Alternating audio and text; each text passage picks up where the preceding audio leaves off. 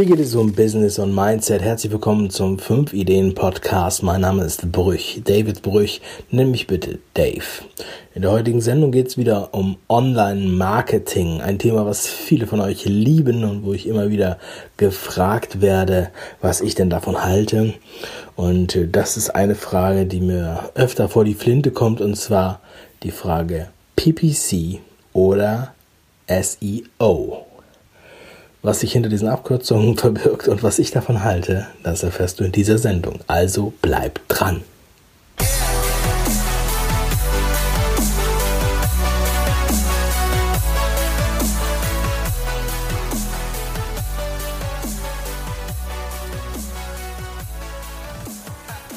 Also erstmal vorab möchte ich jetzt alle abholen, die mit diesen Begrifflichkeiten noch nichts anfangen können, obwohl ich bezweifle, dass es viele sind. Also PPC, das ist die Abkürzung für Pay per Click. Das heißt, bezahlte Werbung, die pro Klick abgerechnet wird. Und PPC ist im Grunde genommen ähm, so ein Synonym gewesen oder geworden für bezahlte Werbung. Ja? Aber es gibt nicht nur PPC, also Pay per Click, sondern es gibt auch Pay per View und äh, Pay-per-Lead und Pay-per-Sale und so weiter, aber darauf möchte ich jetzt nicht eingehen. Auf jeden Fall PPC, ähm, klassisch bezahlte Werbung pro Klick und SEO, Search Engine Optimization, zu Deutsch Suchmaschinenoptimierung. So, und der wesentliche Unterschied ist einfach, dass man sozusagen ähm, mit Werbung Menschen bei gescheiterter Werbung auf ein Thema aufmerksam macht, was sie im Grunde genommen äh, zu dem Zeitpunkt entweder gar nicht suchen oder wo sie Ergebnisse finden, die man sonst ohne diese Werbung nicht finden würde. Und der zweite Ansatz, SEO, wäre sozusagen Content zu haben und eine optimierte Website mit diesem Content in Verbindung, der so gut ist, dass organisch dieser Content gefunden wird von den Suchmaschinen, egal von welcher. Das heißt, ähm, man arbeitet so, dass man etwas aufbereitet, dass der Konsument, der etwas Explizites sucht, auch findet. So. Und äh, die Frage, was jetzt besser ist und so weiter, das ist ja schwer zu beantworten. Es ist so ein bisschen wie die Frage, was war zuerst da, das Ei oder das Huhn? Ja, denn ich würde sagen, man, manche machen daraus so eine Religion und tun so, als wenn nur das eine oder nur das andere richtig wäre. Ja. Und ich bin ja bekannt für meinen Content. Ich kümmere mich sehr viel um Content. Ich liebe Content. Ich baue auch gerne Content auf und spüre den Content auf. Viele sitzen ja auf einem Schatz und wissen das gar nicht, denken, alles wäre so langweilig und sie hätten nichts zu erzählen. Dabei haben sie die Geschichten alle. Ja, da habe ich ähm, Beispiele noch und nöcher. Ja, wir haben einen Kunden, die haben gesagt, worüber sollen wir denn reden? Und jetzt machen die schon seit zwei Wo Jahren wöchentliche Sendungen. Ja, man fragt sich nur, wie das geht. Und es gibt da viele Beispiele, wenn du da mal bewusst drauf achtest, ja, was die Blogs angeht, die YouTube-Sendungen, die Podcast-Sendungen, das alles ist Content. Ähm, letztendlich auch natürlich andere Formate, wie zum Beispiel IGTV auf äh, Instagram. So, mh, mm, Content ist meiner Meinung nach ein sehr langlebiges Medium ja, und das ist ja immer mit SEO verbunden. Man erschafft etwas, was einen Evergreen-Charakter hat, was lange da ist oder was halt gerade eine aktuelle, also äh, sehr gefragt ist, was halt gefunden werden soll, wo die Konkurrenz nicht so groß ist. Und ähm, Qualität setzt sich dort oft durch, weil gute Artikel, gute Videos, gute Sendungen werden verlinkt, werden erwähnt und äh, viele Links bringen halt ein positives Ranking zusätzlich. Also es geht nicht nur darum, Keywords in einem Text unterzubringen. Das ist eine Kombination aus vielen Sachen. Das heißt, man wird durch guten Content langfristig immer guten Traffic bekommen, der genau zu der Zielgruppe passt, die man gerade braucht. Und man muss natürlich auch Arbeit reinstecken, das ist, ist wirklich so. Da muss man auch eine gewisserweise eine Systematik entwickeln. Man kann sich jetzt nicht jeden Mittwoch hinsetzen und überlegen, okay, was schreibe ich jetzt mal, sondern man braucht einen Redaktionsplan. Man macht, man plant das ein paar Wochen vor. Man versucht halt ähm, Produktion zu bündeln und den Aufwand geringer zu halten und auch den Einstieg zu erleichtern und und und. So und dadurch wird es dann halt erst überhaupt skalierbar auf einem regulären Level und serientauglich zu produzieren. So, egal, ob das jetzt ein Newsletter, ein Blogartikel, ein Video oder ein Podcast ist. Und ähm, da sind wir wieder bei dem großen Thema Prozesse. Und ja, ich denke, dass viele das noch nicht verstanden haben, was eigentlich mit Prozessen gemeint ist. Also das heißt, okay, woher kommt der Content, wann muss das fertig sein, wer schneidet das, wer baut das auf, wer bringt das da rein, wer lektoriert das, was auch immer. Ja? Und die Arbeitsschritte sind im Grunde genommen Kleinigkeiten, aber es sind viele. So, und das ist natürlich was, was viele abschreckt, überhaupt erstmal den guten Content auf die Straße zu bringen. So, jetzt gucken wir auf die andere Seite. Bezahlte Werbung, bezahlter Traffic. Hat natürlich den Vorteil, ich kann von nichts starten. Ich baue eine Seite, ja, ich hole mir den Traffic rein. Also ich muss mich natürlich trotzdem mit, mit äh, Werbung auskennen.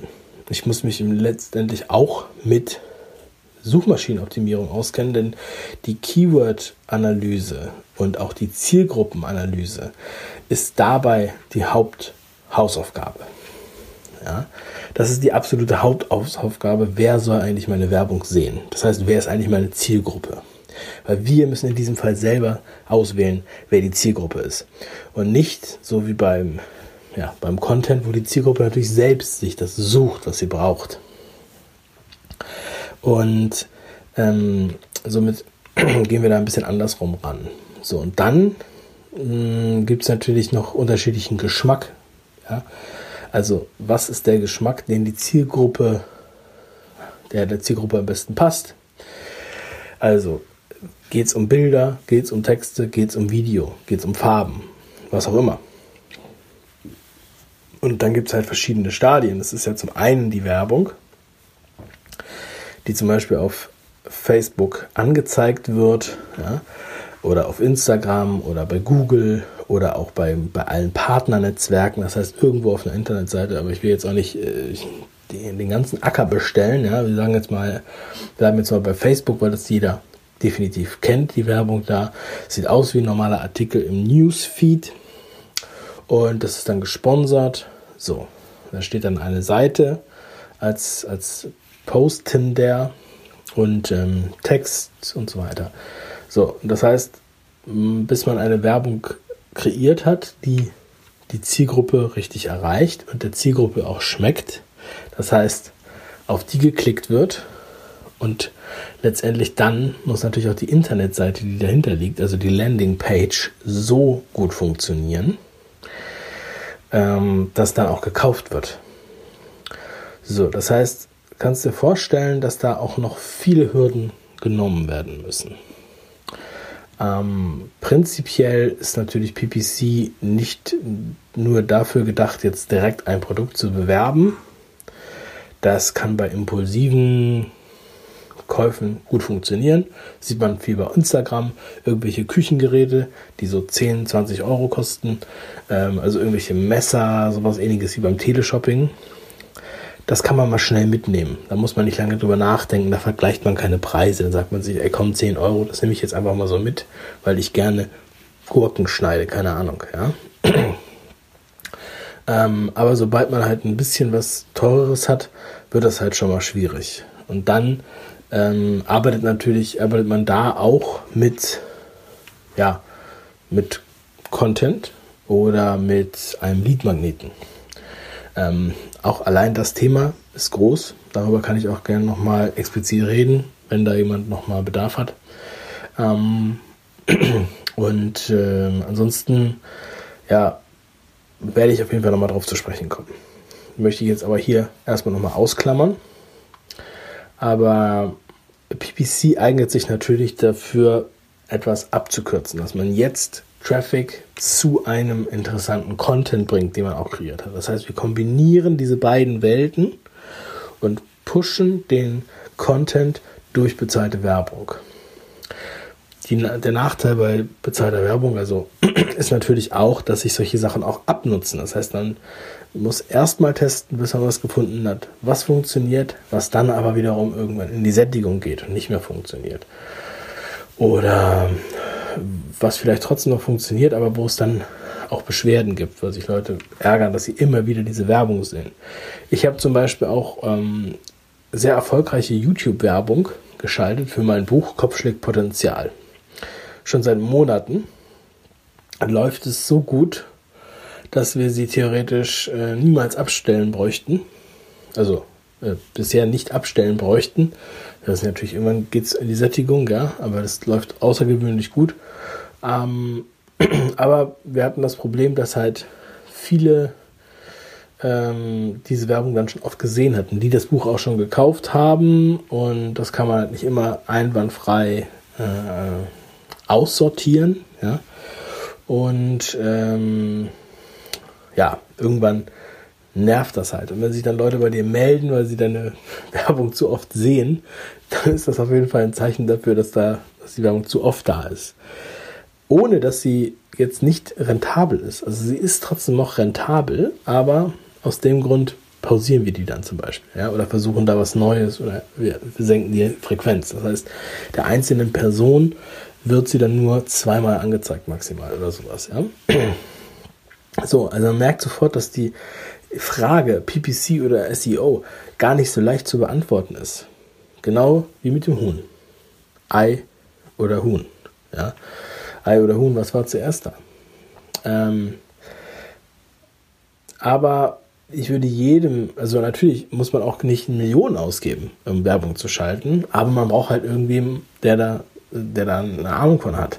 Dann muss ich auf jeden Fall jemanden suchen, der schon erfolgreich Werbung geschaltet hat.